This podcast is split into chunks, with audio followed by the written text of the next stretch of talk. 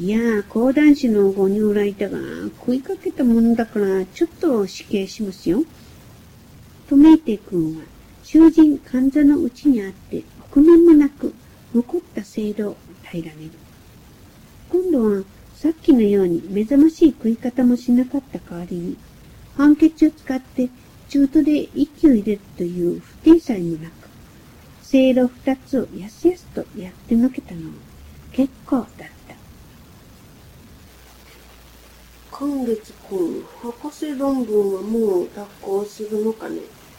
と主人が聞くと、メイテイもその後から、金田令嬢がお待ちかねだから早々提出したまえ、という。今月君は例のごとく薄気味の悪い笑いを漏らして、すんですからなるべく早く出して安心させてやりたいのですが、何しろ問題が問題で、よほど労力のいる研究を要するのですから、本気の沙汰とも思われないことを本気の沙汰らしく言う。そうさ、問題が問題だから、そう花の言う通りにもならないね。もっとも、あの花なら十分鼻息を伺うだけの価値はあるがね。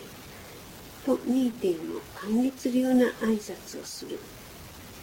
比較的に真面目なのは主人である。君の論文の問題は何とか言ったっけな。カエルの目玉の電動作用に対する紫外光線の影響というのです。そりゃ木だね。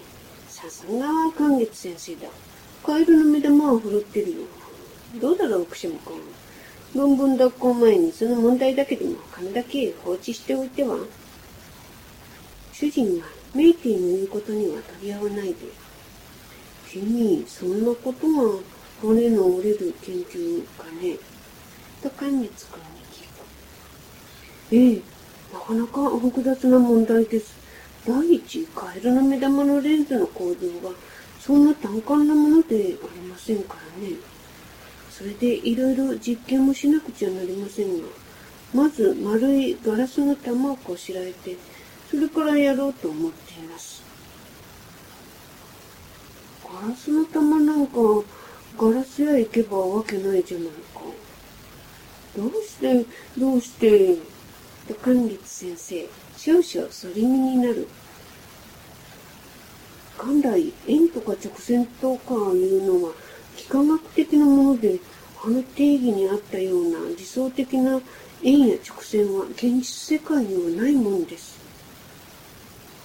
ないもんなら、よしたらよかろとメイティの口を出す。それで、まず実験上差し支えないくらいな玉を作ってみようと思いましてね。先だってからやり始めたのです。できたかい？と主人がわけのないように聞く。できるものですか？と寛月君が言ったが、これでも少々矛盾だと気がついたと見えて。どうも難しいです。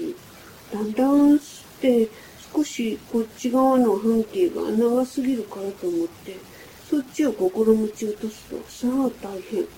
今度は向こう側が長くなる。そいつを骨を折ってようやくすりつぶしたかと思うと、全体の形がいびつになるんです。やっとの思いで、このいびつを取ると、また直線に狂いができます。はじめはリンゴほどの大きさのものがだんだん小さくなってイチゴほどになります。それでも根気よくやっていると大豆ほどになります。大豆ほどになってもまだ完全な円はできませんよ。私も随分熱心にすりましたが、この正月からガラス玉大小を6個すりつぶしましたよ。と嘘だか本当だか見当のつかぬところを上々と述べる。どこでそんなに吸っているんだい？やっぱり学校の実験室です。